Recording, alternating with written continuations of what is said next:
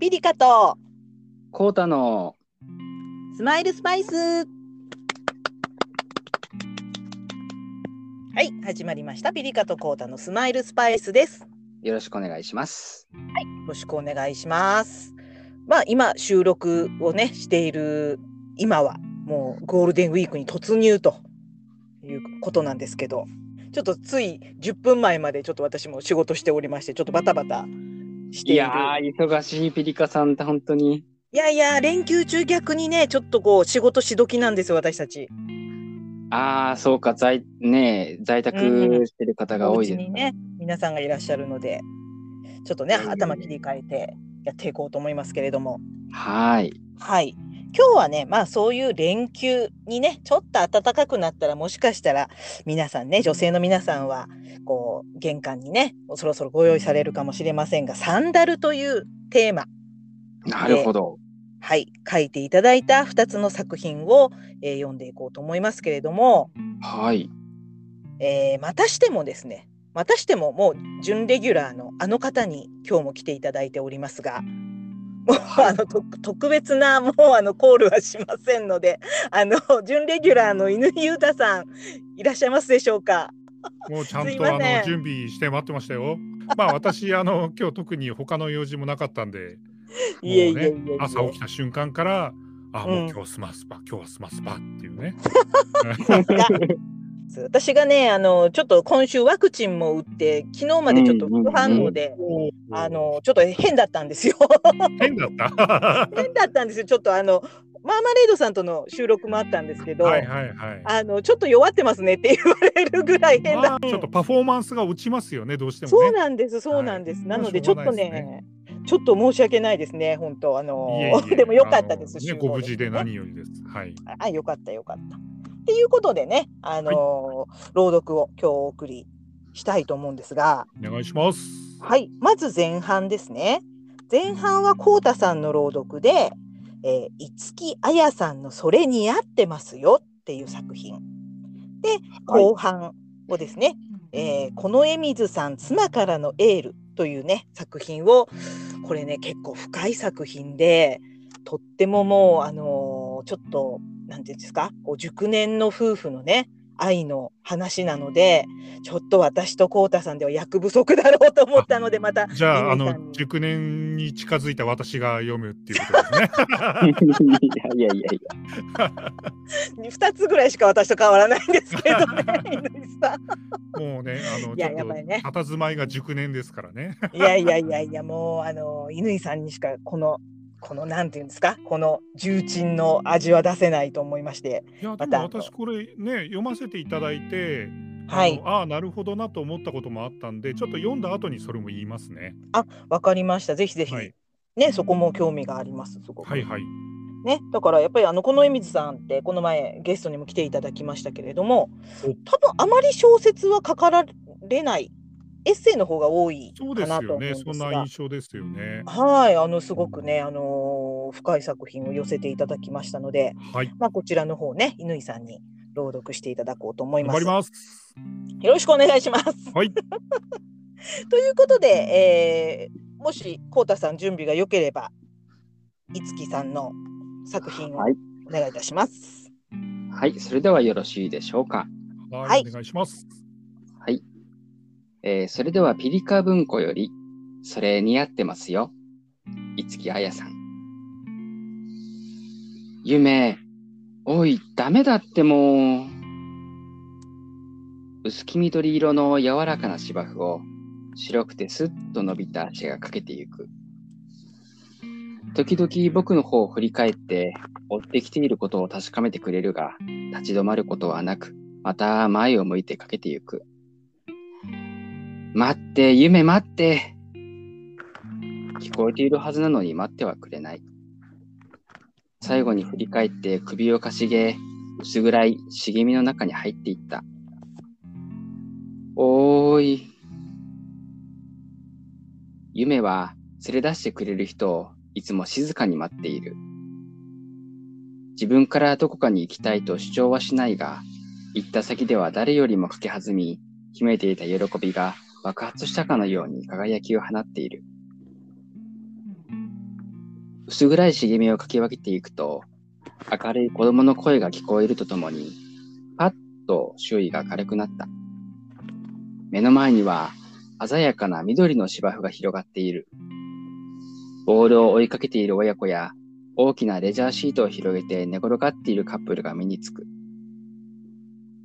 柔らかい風が頬を撫でてゆく。見上げた空は青く、ところどころにふわふわと綿雲が浮かんでいる。立ちすくんでいるのが馬鹿らしくなって芝生に腰を下ろすと、手にチクチクとした感覚が伝わってきた。ここに来た目的を思い出すと同時に、白いスッと伸びた足が目の前を横切った。夢太陽の日差しを反射してキラキラと輝く銀色のサンダルを加えていた。持ってきちゃったのか。おい、マジか。あたりを見回しても、サンダルを探している様子の人はいない。それにしても、この場所で履くには不似合いなサンダルだ。手に取ると羽のように軽い。もしかしたらこれは魔法使いが誰かにプレゼントしたもので、その人が脱ぎ落としていたものかもしれない。僕は夢のリードを付け直し、それっぽい人がいないか探し歩いた。夢を連れて歩いているからか、ちらちら見られているような気がして、もうサンダルを投げ出して戻りたい気持ちでいっぱいになってきた。ワンワンおとぎ話の空想に飽きた頃、夢が吠えた。その先には、レジャーシートを引かずに、仰向けに横たわっている人がいて、その足元には手に持っているサンダルの片方と思われるものが転がっていた。寝ているかもしれないと思い、そのまま隣に転がしておこうかと近づいたけれど、その人はゴロンと横に向き直って、長い前髪の間から覗く切れ長の目で僕を捉えた。すみません、これ、うちの犬が取ってきてしまって。その人は上半身を起こして座り直し、前髪をかき分けた。あら、そうなの？気づかなかったわ。このワンちゃんはキラキラしたものが好きなのかしらね。おるぞい意外とハスキーな声のその人は、意外と大きな右手を僕の方に差し出したので、僕は持っていたサンダルを壊れないようにそっと渡した。そうです。ちょっと珍しいですかね。ちらちら見られてる気もします。ありがとう。このミュールおろしたてなの。そうね。ここって犬禁止エリアだからじゃない？僕はハッとして一つ目の違和感を理解した。ああ、すいません。あの隣のドッグランからこいつが抜け出してしまって、戻ります。僕は夢のリードを引っ張ったが、夢はチクチクした芝生の感覚を全身で感じるように滑って動かなくなってしまった。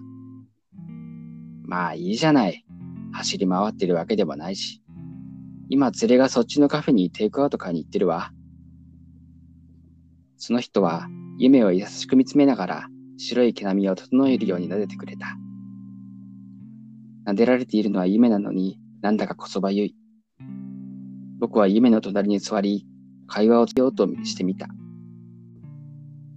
お散歩ですか？たわいも話題から始めてみた。ここを出て大通りまで行ったら近くに美術館があるじゃない。そこで今、写真家の西川美希の展示をやってて。知ってる？名前は聞いたことがあった。派手な写真を撮る人だったと思う。はい。だからシンデレラみたいなサンダルを履いていたんですね。シンデレラか。いいね。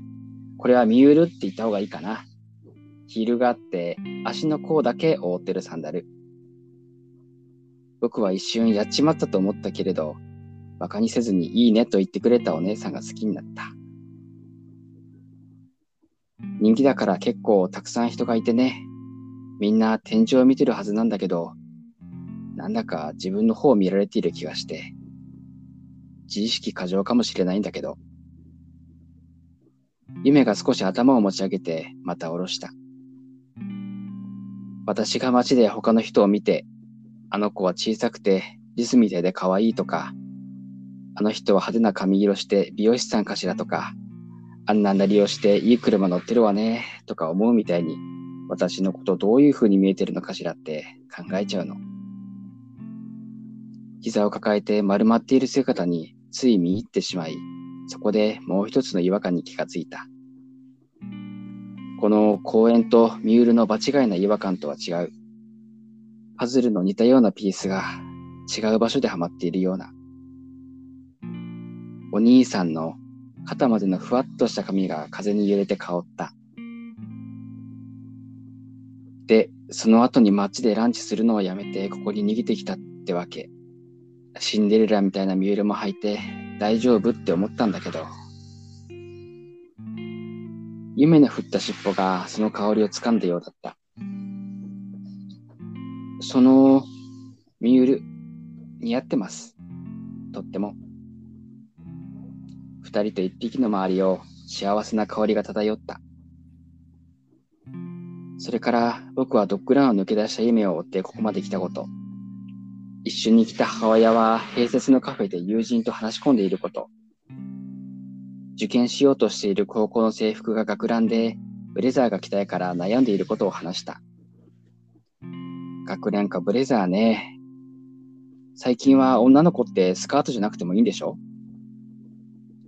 そういう高校もあるみたいです。ズボン、スラックスが選べるところが。僕は男なんで関係ないですけど。そうね。女の子は選べるわね。夢が顎をお姉さんの膝に乗せて、くーんと泣いた。そろそろ行きます。母さん心配してるかもしれないし。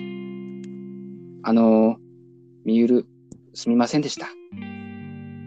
いいえ、ゆめちゃんにも会えたし、君とも話せて楽しかったわ。僕はリードを引いて夢を立たせ、なるべく目立たないように、空気が漂うように戻ろうとした。お姉さんも同じような気持ちでここまで来たのかもしれない。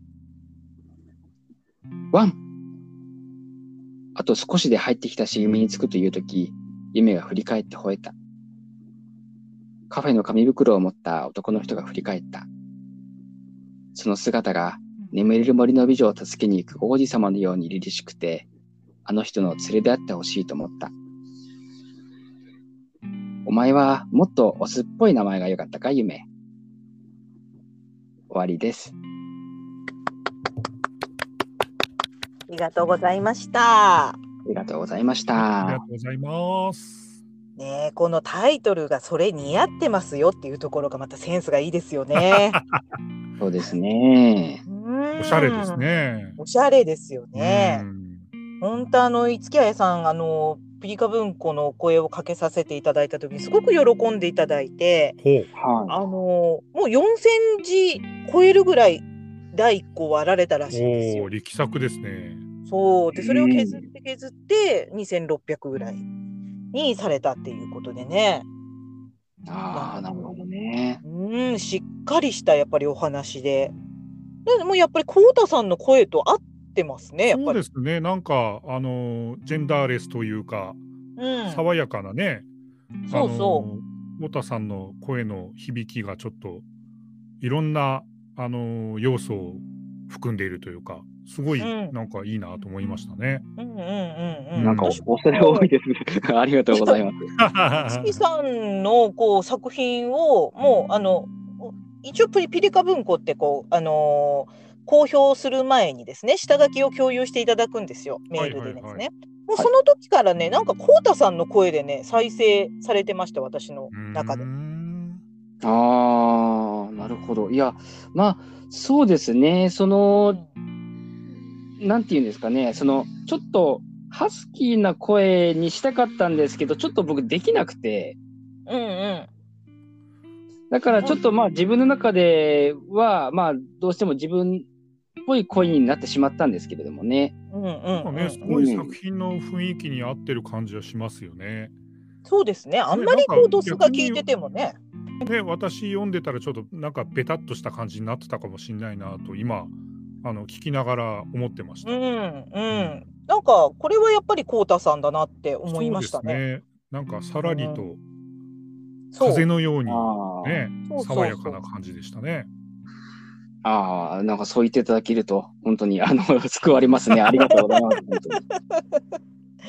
まあすごくあのねあのさらりとと本当透明感があるような文体でね。うんうんうんさらっとナチュラルに読めるんですけど意外と内容は深くってね。そうですよね。うーんなかなかテクニックというか、レトリックというか、そうですね。ね、ちょっと、あの紛れ込ませてるようなね、そう。うんえうんー書き方をしたり、うーん。へーって思うような部分がありますよね。ありましたありました。やっぱり手,、うん。なんか手だれだなって感じですね。やっぱりあのねちょっとセリフの一つにもありましたけどあの最近の高校はねやっぱりスカートとスラックスとね選べる学校もあるんでしょってうんいうところうん。で、そうね女の子は選べるわねっていうのその一言すごく深かったですよね。まあそうね、一ね般的にはなかなかね、まだ選べないですよね。男の子がやっぱりスカートを、うんうんまあそのね持って生まれた性が男の子がやっぱりスカートを履くってすごく大変だけれども。うん。うんまだやっぱり生まれ持った性が女の子がちょっとパンツを履くっていう方がね簡単って言ってしまったらもうあのちょっとあれなんですけどいや、でもね、あの、うんあの、なんていうか、自然ですよね。そうなんですよねまあ、ようやくそこまで来たって感じですよね。そうですよだからこねの。先ね、あのその社会の変化に、まあ、うん学校っていうシステムが追いついていけるのかどうかっていうことをね問われてる感じはしますよね。そうですね。だからまあこういうあのねやっぱりジェンダーの問題ってやっぱりどんどん今から出てくると思うんですけど、うんいわゆるやっぱり私たち私が住んでるようなまあ片田舎のね地方都市よりはやっぱり乾さんがね生活してらっしゃるようなまあ都会ですよね札幌ってね都会ですかね。都会じゃないですか、まあまあそれは捉え方いろいろ。いや確かにね僕生まれ故郷の釧路にいた時はね札幌みたいな都会にいつか住みたいなと思ってましたから、浩太さんはねこの意味わかると思いますけど。はい。まあでもねやっぱり、うんあのまあ地方の中核都市ですよね札幌はね。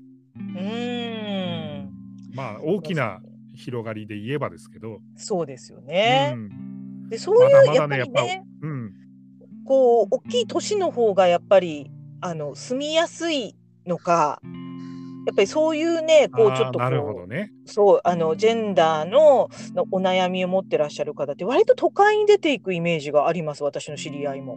なるほどなるほど。やっぱりそれだけ人が多いですし、あね、その多様性の中にね、いると、そうですね、そこまでこう、なんていうか、浮いた感じはしないですよね。その地方にいる時と比べると。そうですよね。まあ、札幌の場合あの若干特殊的特殊な事情もあるのかなと思うのはあのまあすすきのもあったりするんで。うんまあ、中心部を歩くと、まあ、いわゆるねジェンダーフリーみたいな人も、まあ見かけるというか普通にいるというか、うんという意味ではなんか、あのーそんなに違和感はなくなってきてるなとは思いますけど、まあ、確かにね、そういう意味ではその、まあ、都会というかね、うん。あのー割と多様性をうん。受け入れる土壌は育ってきてるのかなっていう感じはしますよね。ダイバージェントみたいな感じなんでしょううんかね。だからやっぱりこう人が多いっていうことはやっぱり多様性があるってことだから。そうですよね、うん。その受け入れの間口は広がってるのかなっていう部分はありますよね。そうですね。うん。だから本当あのコメント欄にもありましたけど、このねあの女性まあ女性かな女性がもうじろじろ見られない世の中にねなればいいなって本当思います。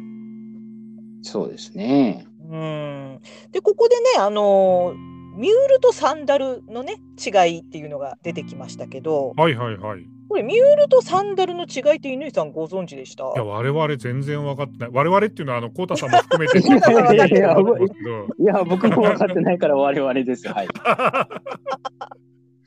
ねやっぱりそのあのかかとの部分があのついていないのがミュールで、なるほどね。ね、こう覆われてるのがサンダルというね。あ、そういうことですね。うん。ミュールの方が脱げやすいんですよね。まあ、よりね、あの難しいというか、そうそうそうそう。熟練を要するっていうことですね。熟練を要するんですよ。からあのまあいわゆる私の母ぐらいの世世代だとつっかけって言ってたりしました。うん。まあそういうこともなんか勉強になりますね。まあでも、ミュールとつっかけサンダルだとだいぶイメージ違いますね。そうですよね。やっぱりミュールってやっぱりちょっとこうおしゃれですよね。はい。言葉のね、うんイメージ。まあ、もちろんね、あの形もちょっとデザイン部分で違うんでしょうけどね。うーん。ね、こなんか勉強になりますよね。男性はね、こういうのをよ読むとね。いや、まあね。ね、うんあ、そうなんだって思いますよね。ねえ。ねえ乾さん奥様に今度ねミュールもしあの玄関に出てたら「あミュールだね」って言ったら「あすごい」って言われるかもしれないですよ。いやいや、うちの妻、あの、スニーカーですから。あそうなんですか。全然、あの、まあ、なんていうんですか？あの、長時間立ってたりもするんで、うん仕事柄ですね。うんうん。まあ、だから、あの、あんまり、その、かかとが高い靴は履いてるのは見たことないですね。ああなるほどですね。うん。うんうん、ねえかかとが高いのも結構大変なんですよ階段降りる時とか。うん。いや、そうでしょうね。だから、ちょちょっと我々ね、うん、男性陣はなかなかハードルが高いものではありますよね。そうなんですよ興味興ね。味があってもなかなか試しに履いてみることすらためらわれるっていう。転びそうですよね多分試しに履いたら。うん。あそこにグキっていきますよね。そうそうそうそうね多分来ると思います。うんうんうん、まあそういうね、こうちょっとこう体に負担をかけながらでもやっぱりおしゃれをね、女性は楽しむという感じでしょうね。うん。まあだからねそういう意味ではあのージェンダーフリーのね時代だから、これからどんどん男性もねチャレンジしていっていいんでしょうけどね。そうですよね。はい。うん、すごくあのそういうのが似合う男性だっているかもしれないしね。そうですあね。う、うんん。まあまた10年、15年、20年ね、経ってくるとまたここら辺も変わってくると思うので。そうですね。まあ、うん、社会のね受け入れ度合いがより深まっていくでしょうね、きっとね。ねだはいからそういうねこうちょっとこうナチュラルにねスーッと入ってくるんだけどあのテーマはすごく深い作品でしたね。そうですね。それをさらりとこう読ませるうん、技ですよね。技というか、ねまあね、あの、うテーマ性というか。そうですようね。ん。そう本当あのなんか力作なんだけど肩の力がちゃんと抜けてるすごいいい作品だな。なって思いました。はい。そうですね。ねえ、いつきさん本当ありがとうございました。あありがとうございます。はい、では後半ですね、えー、この江水さんの妻からのエールというこうこのまた深い作品でございますが、乾さんのタイミングでお願いいたします。はい。では、参ります。ピリカ文庫。妻からのエール。この絵水。そろそろ白いメッシュのスニーカーがいりそうだよ、とわこ。作り付けの靴箱を見上げる。夏物は一番高い段から二段分だったかと目星をつける。奥を手探りで探す安尾の手がスニーカーよりも先に触れたのが十和子がしまったままの赤いサンダルだった。かかとのストラップに指をかけ引っ張り出す。その瞬間まるでスローモーションのようにこぼれ落ちた砂。君がどうしてもやってみたいって言うからさ。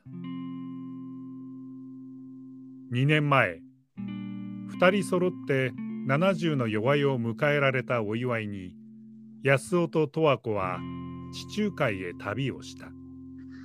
毎日違うビーチを散策していたらある日話には聞いていたヌーディストビーチに迷い込んだことに気づく。最初は自分たちがこんなところにいてもいいのか戸惑った2人だったが少しずつ目が慣れてきた。こんがり焼いた死体を日に輝かせる若者たち。着いたばかりなのかまだ真っ白な肌に日差しが痛そうな家族連れも。トップレスの人も全裸の人も。女性だけが水着を着ているカップル。あらゆる肌の色に髪の色。貼り付ける日に気化した日焼け止めオイルのココナッツが鼻をくすぐる。自分の体型を卑下している人などいない。手をつないでビーチを闊歩する高齢の男女も目にした。たるんでいようが歪んでいようが自分は自分だと肯定し胸を張る老若男女がまぶしい。私も脱ごうかしら。慎み深い自分の妻にしては突拍子もないことを言い出すので安尾は目を丸くして十和子を見つめ返した。誰も気にしてないわよ。こんなしわしわおばあさんなんて。こんな年になっても妻は自分だけのものだと思ってきた安尾だったがそんな独占欲でやめときなさいという野暮な男にはなるまいと思った。今裸になっておかないと死ぬ時に後悔する気がするの。追い打ちをかける妻の言葉に観念した。二人で手をつないで「えいや!」と立ち上がったつもりだったがそれはよっこいしょに近かったかもしれない生まれたままの姿で泳いだことなんてあっただろうか初めて知る自然と一体になった感覚。体の緩んだ脂肪やだらんとした部分にも嫌でも水の抵抗を感じさせられる。それがむしろ愉快で自由だった。その経験は十和子の方を自然に緩ませ生への愛おしさを思わせてくれた。水しぶきと光の中で無邪気に笑う妻をいつまでも胸に抱いていようと心に誓った。窮屈に生きてきたのかもしれない私。温かい地中海に抱かれて十和子は何かがほどけるのを感じていた。コスタブラバの旅の後また今度この赤が似合うような場所に旅をしたくなった。腰が曲がる前にもう一度このサンダルを履きたいものだ。いつの間に自分はそんな冒険家になったのだろうと十和子の心が躍った。そして惜しむようにサンダルをしまった。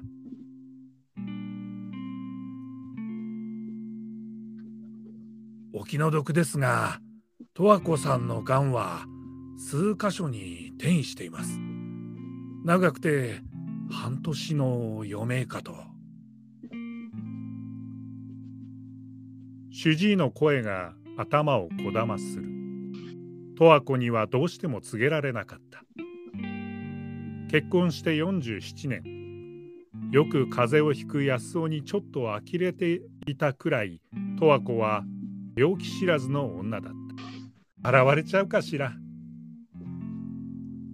そう聞いた彼女に、きっと地中海に生えるからと勧めたのは安尾の方だった。そーっと指先でスウェード部分を撫でる。ずっと安尾の方を涙が伝った途端、少しだけ砂のついたサンダルを両腕で抱きしめて安尾は玄関に崩れ落ちた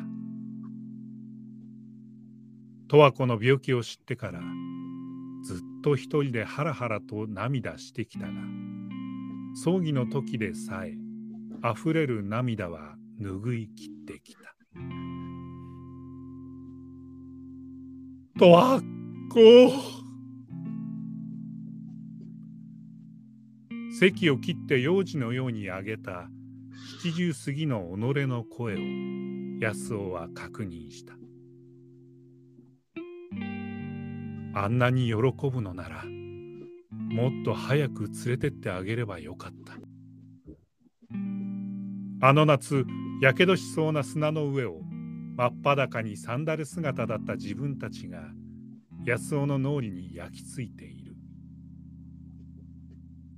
しなびちゃってと十和子が呼んだからだ。苦労をかけたからと思う安尾にとっては愛おしい以外の何者でもなかった。真夏の海で自分を解放した妻は安尾のこれからにも前を向けという声援をくれたのだ。ちゃんとしないと十和子に叱られちゃうかそうつぶやいて安尾は散らばった砂を丁寧にちりとりに吐き取るはいありがとうございますありがとうございました。ありがとうございました。いやー難しいですねああ、そこすごい上上手って言言ったらいけないな。はいすごかったです。あの、あの、とわこうっていうところ。ありがとうございます まあねでもここにこういううあのん、ね字体もちょっとねあの太字であの入れていただいてましたんでねうん。ちょっと気持ちが入りますよね。ねえ。ここをどう読まれるのかなって思って、あの、すごく注目して聞いてました。あ いや難しいポイントですもんね。これ、あのね私冒頭でねあの、うんちょっと思うところがあったっていうのは何かっていうとはい。あの自分でプピリカ文庫に出した作品のことを思い出したんですよ。私もそれを考えてました。あの冬支度っていうね、はい。冬支度えー作品書かせていただきまして、はい。えーまあ、それがあのピリカ文庫朗読の最初でもあったんですけれどもそうですね。はいはいなんか全体のねあの構成がちょっと似てる部分がありまして、うんうんうん。なんか自分でもなんかあの時のね朗読をちょっともう一回やってるような気持ちもありながらうん読。ませていただいたっていう感じですね。そうですよね。私もこう、うんあの原稿をくらあの送ってきていただいたときに、まずその冬支度を思い思い出しまして、はいはいはい。うん、あ、乾さんだと思って、乾さんの声でしか 私はもうあの再生してませんでああもう読んでるし途中からやっぱり誰かの声っていうイメージなんですねピリカさんの場合はね。そうですうんうね。んううん。ん、からなんとなくこうもう原稿見た時から、あ、これこうたさんとか。逆にあの男性が主人公だけではいはいはい私が読んだ方がいいかなとか、なんかそういうのはう。もう、はい。で、私でもこうたさんでも、うん、ダメって思ったらすぐ乾さんにメールし いやでもねこの先あの私でもダメなものも多分出てきますからね。またそれの時はこう探さないといけないはい、ですね。朗読ホープのね発掘も必要かもしれないですね。朗読準レギュラーのね。あのねだから去年のあれ11月でしたかね12月でしたかね。そうですね。の1月ですね。はいええあのーうんその時のスマイルスパイスもねもしよければあのお聞きいただければちょっとあの、うんき聞き比べをねしてい。ただけるかなと思いますが、はい。そう、でもやっぱりこう、あれね、女性に残される男性っていうのは悲しいですね。まあそうですね。ちょっとうんやっぱり悲哀は出てきますよね。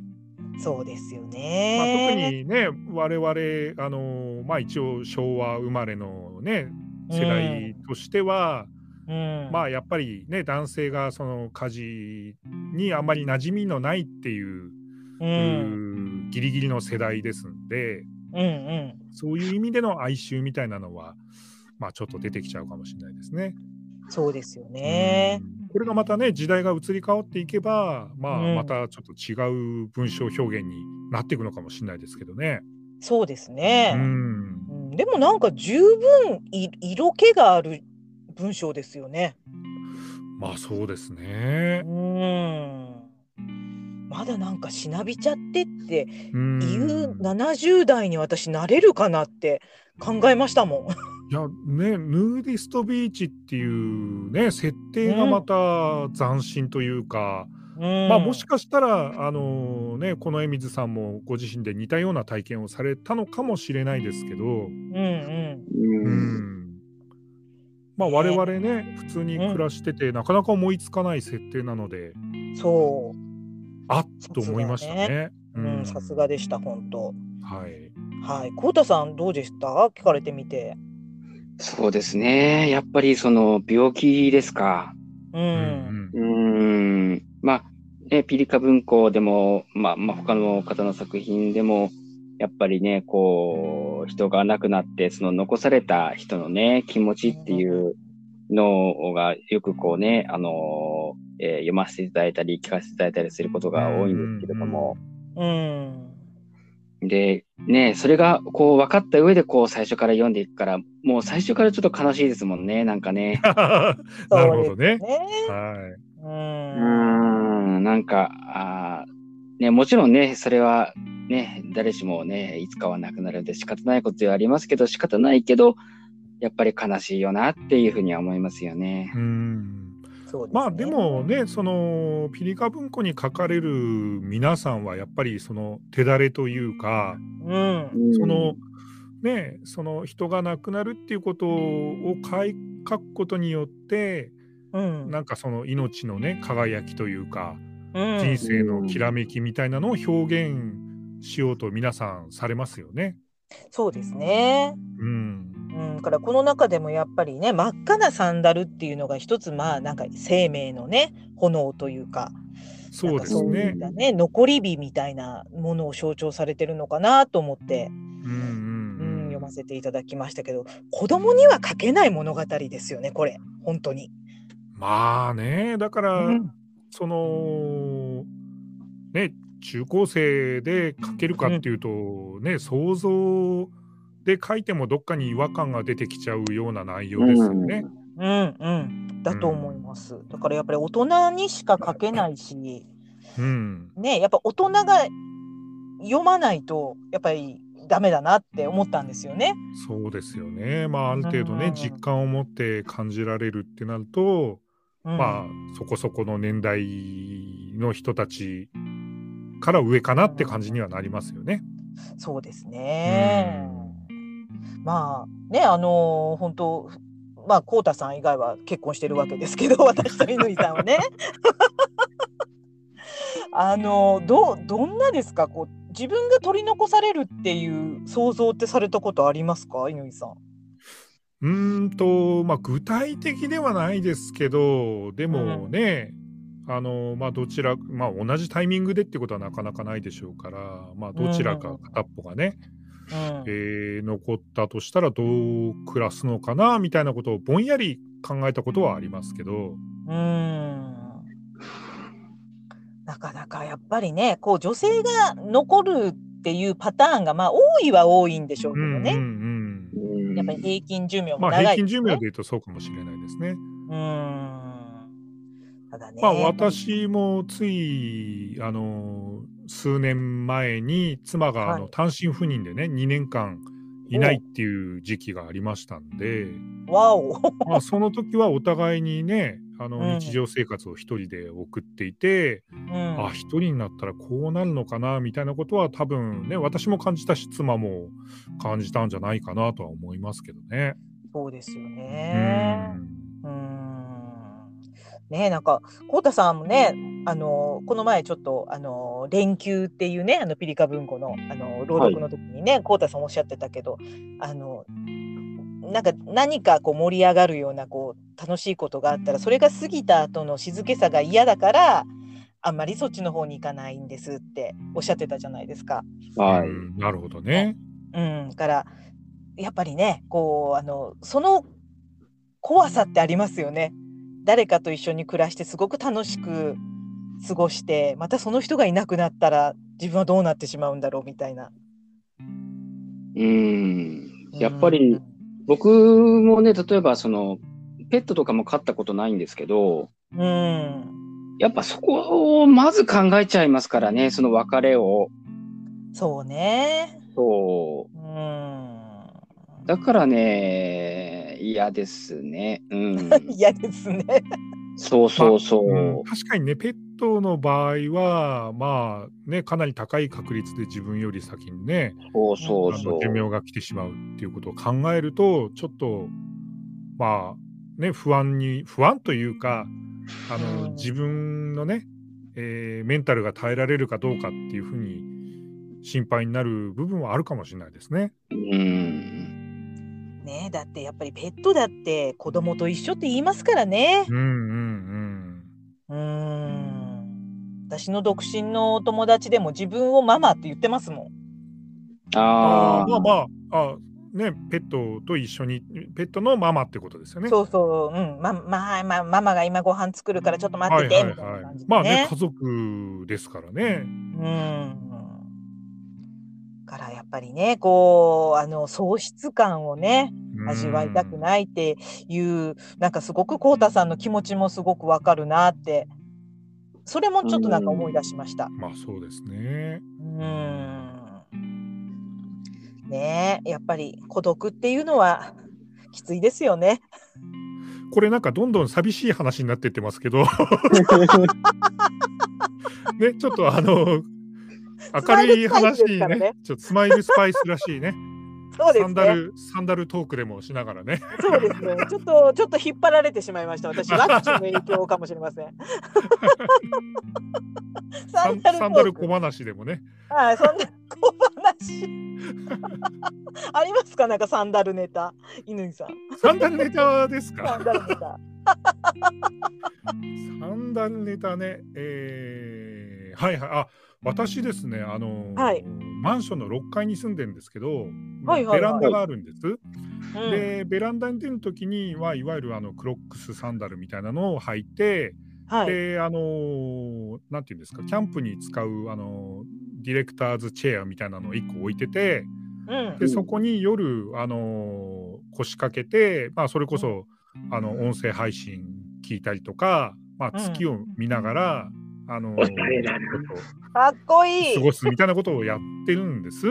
はい。で、遠くを見るとね、あの、やっぱ、あの、目にいいんで、遠くのね、ああのー小さい光を見星とかを見てあの、目をね休めているというでうんそんな中であのすごい風が強い台風並みの風の日があってはい。で、うっかりそのクロックスサンダルをしまい忘れてたんですよ。であれそういえば昨日風強かったけどどうなったかなと思って、ー。うんえーガラッと次の日の夜にですね、えーベランダの扉開けて出てみたら、うんディレクターズチェアがもうひっくり返ってるんですよ風で。わあ、結構強かったね。かなりの風だったなこんなね、あのベランダ部分まで風が回ってたんだなと思って、うん。あじゃあもうサンダルもしまわなきゃと思って、うん。見たら目の前にないんですよね。あれ？ちょっと風で奥まで行ったかなと思って、うん。えー奥の方まで行ったらうん。右足しかないんですよ。左足がどっか飛ばされちゃってて。あららららであの多分ねマンションの下の階の人のどっかのうちとかに行ったと思うんですけどねえすいません僕のサンダル着ませんでしたか？とか聞けなくてえ それこそねあの前半の五木さんの作品みたいですよね 夢が加えていったかもしれないですね。夢がねだから最終的にはねどっかに行ってしまったんですよね。そうそうそうはい。まあだからね、母さん、あの僕のサンダル、一体どこに行ったんでしょうねっていう。あいまだ見つからずですか、ええああのーもう履けないですもんね西条八十みたいな話って言っても、ね、あの一部の人にしかわからないと思うんで、あのここははいスルーしてください。ちょっと額が足りませんでした サンダルねはい。あの結構私たちみたいにあの外回りの仕事をする人ははい割はいとあのまあ、男性は革靴が多いと思いますけど女性はやっぱりハイヒールを履いてる。方でね、うん、やっぱ多いけどやっぱ運転する時とかハイヒールで運転するのってきついんですですよすごく。よね。うんそあのブレーキを踏んだ時になんかちょっと加減が分からなくなそうですってしまう。ね。ちょっとね、そう事故そうなんでの危険があるかもしれないですね。場合にそうよってなんでよはですすけど。ねだからあの履き替えようと思思って買ってあるんですけどあほのナースサンダルみたいなのをね,、はいはいはい。うんねもうねせっかちだから 全然履き替えないままあの 助手席に置きっぱなしです私。本当にね。そのそえサンダルはじゃあもう全然履くタイミングがないっていうことなんですか？履かなきゃって毎回思うんですけどねその箱を見て。ナースサンダルの箱を見て。ああもう変えなきゃ変えなきゃって思うんですけどついついねもうそのハイヒールのまま運転してしまうんですよね私。もうサンダルの、あのー靴底裏側の部分にあのうん。接着剤を塗って、はい、あのー左足をあのブレーキに貼り付けて右足をアクセルに貼り付けるとか。なるほど、ね 絶対それをねあの履き替えないと車が運転できないよっていう。ねえでも絶対そうした方がいいんですけどね高速道路とかもバンバン走るからね。まあでもあれかそうかみ右足ブレーキ右足アクセルか。じゃあ左足で貼っちゃったらダメですね。左足張っちゃったらダメですね。ダメですね。そうそうそう。そうなんですよね。いやいや、僕はあれですよ。だから、ピリカさんが、うん、その、えっ、と、サンダルに、その、運転の時だけ履き替えて、うん、で、間違えてお客さんのとこに行く時にも、そのハンダルそのまま履いてきちゃったみたいな話かと思って。いや、それが怖いのも一つあるんですよね。ああ話。そう。だからできないっていうのもあるんですよ。やりそうなんでるほどね。やりそうなんで。そうなんかねお客さんの前に履いてってもいいおしゃれサンダルみたいなねねあればいいですけどね。あればいいんですけどね。うんうん。そういうのってでもやっぱりこう足に負担がかかったりとかねするのかもしれない。うん意外とこう履きやすいのっていうのはもうちょっとデザイン的にあんまりねっていうのがね。はい。まあそうですね。機能性重視だと、デザインはちょっとね。そう。でどっちをもだいぶ取るかっていうね話なんでしょうかね。そう。でもなんかあの同僚の男性の先輩とか言ってますけど、やっぱ革靴であの24時間っていうか、もう本当18時間ぐらい？はいはいいるとやはっぱりね、あの良くないって言って、なんかまめに履き替えられる方いらっしゃいますよ。い。まあまあそうですよね。まあんね、まず単純に蒸れますしね。そうですよね。それなんですよ、もう。でも、北海道ってそんな、あれでしょ？真夏でも暑くなんないんじゃないんですか？何をおっしゃいますか？もう地球温暖化ですよ。温暖化ですけど。結構ね、いや年によるんですけど暑い時は暑いんですよ。去年なんかは結構、うんあの30度超えの人があ30度超えの日がうんなんか2週間ぐらい続いたんじゃないですかね。それなり暑い年は暑いですよ。うーんうん。でもそういう時ってあのクールビズ的なはいの。もあるんですよね。ね。まああ。まあね企業によりますけど、クールビズはありますよね。そうですよね。うん。でもあれか、さすがにショートパンツは履けませんもんね、男性はね。まあちょっとねあの相手によりますけどねバカにしてんのかって言われるかもしれないですよね。職も業によっては許される業界もあるのかもしれないですけど、ね。まあまあそうかもしれないですね。あね。のーまあ私と浩太さんの生まれ故郷のあの北海道東部釧路とかはそんなに暑くはならないです、確かに。ああ、なるほどね。夏場でもまあ25度ぐらいかなって感じうんとか、あのーまあ平年だとそんな感じですね。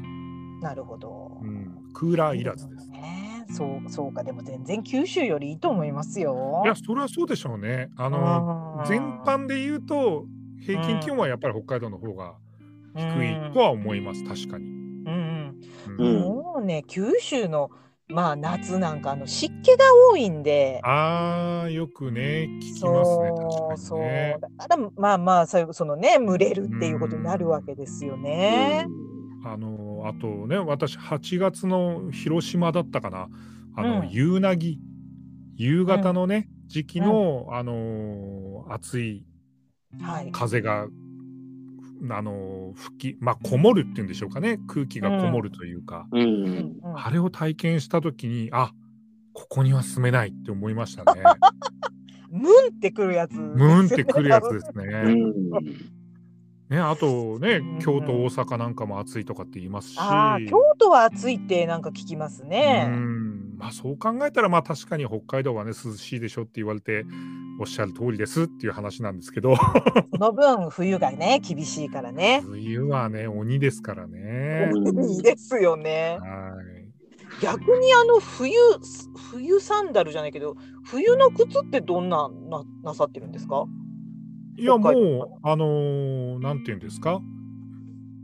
長靴みたいなのもありますし、まあ、ブーツ的なね、スノーブーツっていう言い方しますけど、うん。あの寒さ防寒の、えーシューズありますよね。まあ、ビジネスシューズはさすがにあの足首まで覆うようなやつはなかなかないんですけどはいはい。でも、まあ裏地はねその滑り止めがついてますし、うん。あとはまああの撥水加工っていうんですか、えー濡れても大丈夫なように、えーちょっとそういう機能が強化されてたり、うん。まああったかくて水を弾いて滑らないっていうのが冬靴の基本かもしれないですね。なるほどですね。うん、まあ我々ね冬靴っていうのが、あのー概念の中にあるので、夏場に履く靴と冬場に履く靴は、あのうん入れ替えて季節ごとにあの変えてますんで、まあ、自動車のタイヤと同じですよね。なるほど。うん、ええその感覚はないな。そうなんでしょうねきっとね。僕らはそれが当たり前だと思って過ごしてるので、ええじゃあこうたさんも東京から出て東京に出てきて、あなんか違うわってその前と違うわみたいな感じのありました？まあやっぱり、そのね、雪が降るか降らないかっていうのが一番大きいでしょうね。うん。なかなか東京だと雪が降らないから、やっぱりそういう靴とかも、こう普通の夏のようなこう平たい靴だから、やっぱり滑りやすくて転んで怪我をしちゃったりとか、うん。そういうのが多分多いと思うんですよね。うんうんうんね、かといって、その年に1回降るか降らないかのその雪のためにわざわざその冬靴ですか？っていうのを用意したりはしないじゃないですか。うん。しないですよね。まあね、うんコスパが悪いですよね。そうそうそうそうそう。まあタイヤも同じこと言えますけれどもね。うんうんじゃあ例えばですよあの北海道の本当に雪が降ってる時にヒールの高い靴を履いてる女性っていうのはあんまりいないんですか？えーとですね稀にですけど、うん。あのー雪にヒールが刺さるからうん逆に滑らないとかっていう人もいますけどね、つわものですかなりね。の猛者ですよね。すごいなあ。うんまあ稀にですよ。うん。普通の人はまあそれこそね、あのうん滑り止めのついたうん。あの平べったい底の靴を履く人が多いとは思います。はあ。うん、まああとは本当に足ごとねあの、足首までというか場合によっては膝まで埋まるようなこともあるんで、うんまあ、そんな時にさすがにあのヒール履いてはいらないですよね。そうかそうか。じゃあ靴売り場のまた商品のラインナップもやっぱり違うでしょうね。北海道と例えばまあね。ねシーズンごとによって全然変わるかなっていう感じはありますよね。ね、そんなにあれですよ長崎でロングブーツ履いてる人いないですもん冬でも。まあ意味がわからないでしょうねきっとね。そうですね。どうしたってなりますよね。そうそうどうしたっていううね。んうーんすごいなあやっぱりねいつも乾さんと話すときには言ってますけど日本って広いですね。そうですね。ね縦長列島日本ですからね。本当ですね。うんいやーサンダル一つとってもねやっぱり違うということですね。まあね、本当に北海道はそういう意味でも、サンダルを履けるシーズンも限られてるんですよ。うん。うんやっぱりあの場所によってですけど、うん。半年近くあの雪に埋もれてる地域もねあるわけですから、うんうん。まあサンダルというとだから本当にベランダで履くか、うん。あの年に何回か行く海水浴に履くかぐらいですよね。そうか、うん。そうなるとねサンダルっていう解釈も全然違うってことですよね。またね、まあ。確かにそうですね。う。ん、うん。あのーサンダル持ってるまあサン持ってるサンダルのバリエーションがね、そうですね。うん、全然変わってくると思います。はい。いやーなんかいろんな なんか勉強になりました いやこういうのってやっぱりねこう直接そうやってこうお話ししないとなかなかわからないですからね。ですだからまあそう言われれば結果的にですけど、あのサンダルっていうのは我々北海道民にとってはもう鬼門ですよね。ねなるほど。そその状況の中でサンダルネタを振られるっていう。そうですよね。過酷な試練を味わったわけですね。ベランダからサンドルが、ね、サンダルが飛んだ話しか出てこない。なんか出てくるだろうと思って打ってしまいましたけれど。精一杯ですよ。ねでもそこでも全力でね答えてくれる乾さんが素晴らしいと思います。ねこれまたあのサンダルネタでピリカ文庫やったら同じ話しますからね。あそうですね。もう一つしかないからね。一つしかない、ね、一個しかないネタですから。いやいやね、本当あの そういう意味でもね、すごくあのなんだろうサンダルの解釈っていうのがね、やっぱり全然違うんだなっていう勉強になりました私も。ね、今日は。はい、とってもあのね、ちょっとあのすごく私もなんかなあの前半ではすごく考えさせられて。で後半ではちょっとねこうあの孤独についてうーんって思ってしまいましたけれどもちょっと危なかったですよね。あの寿命について考えて終わるとこでしたからね。そうですよ。やっぱほら私保険屋さんだからかななるほどです。そうか、職そういう業柄か。のほらそうそういうのなんかこうとこう深く捉えちゃうんでしょうね。なるほど、なるほど。うんなんか今日気づきました。うーん。うんチーンって言って終わるところでした。それではまた来週ってね。それでは孤独ってダメですよね。それではまた来週っていうとこでした。まあまあまあそれぐらいねでもね感情を揺さぶられた、えー作品でしたけどもね。ね素晴らしい作品ですね。うーんと、あの、いつきあやさんとこの江水さんね、本当ありがとうございましたありが。とうございました。はーい。ね、乾さんも本当あの、お忙しいところ、あの、間を置かず、何回も来ていただきまして。あの忙しくはないんですけども、はい。はい。ただね、私もなんか、またあいつかよって思われてたら、なんか申し訳ないなっていう。これはない、それはない、それそんなはないでことないですよ。そんなことないですよ。でも2回に一遍ぐらい最近出ていただいてるのでね、うん、いや、わわ私はいいんですけどね。はい。もうそろそろね、こうそろそろそのあのギャラを用意しないといけないぐらいの 感覚になってきてますから何をおっしゃいま。すか、もうギャラを払ってでも出たいっていう人がね、あまたいる中でもう読んでいただいて、もう光栄です。素晴らしい。なかなか乾のラジオにね取り掛かれないんじゃないかと私は心配しておりました。大丈夫です。あのそれはそれでね、やりますんで。あよかったです。はい。はい。ね、今日はあのピリカ文庫からあのとても素敵な2作品をねお送りいたしましたけれども本当に乾さんありがとうございました今日はありがとうございましたこちらこそありがとうございます。ありがとうございました。はいということで水曜土曜はスマスパの日ということでまた次回ですねお耳にかかります。さようなら。さようなら。さよなら。ありがとうございました。ありがとうございました。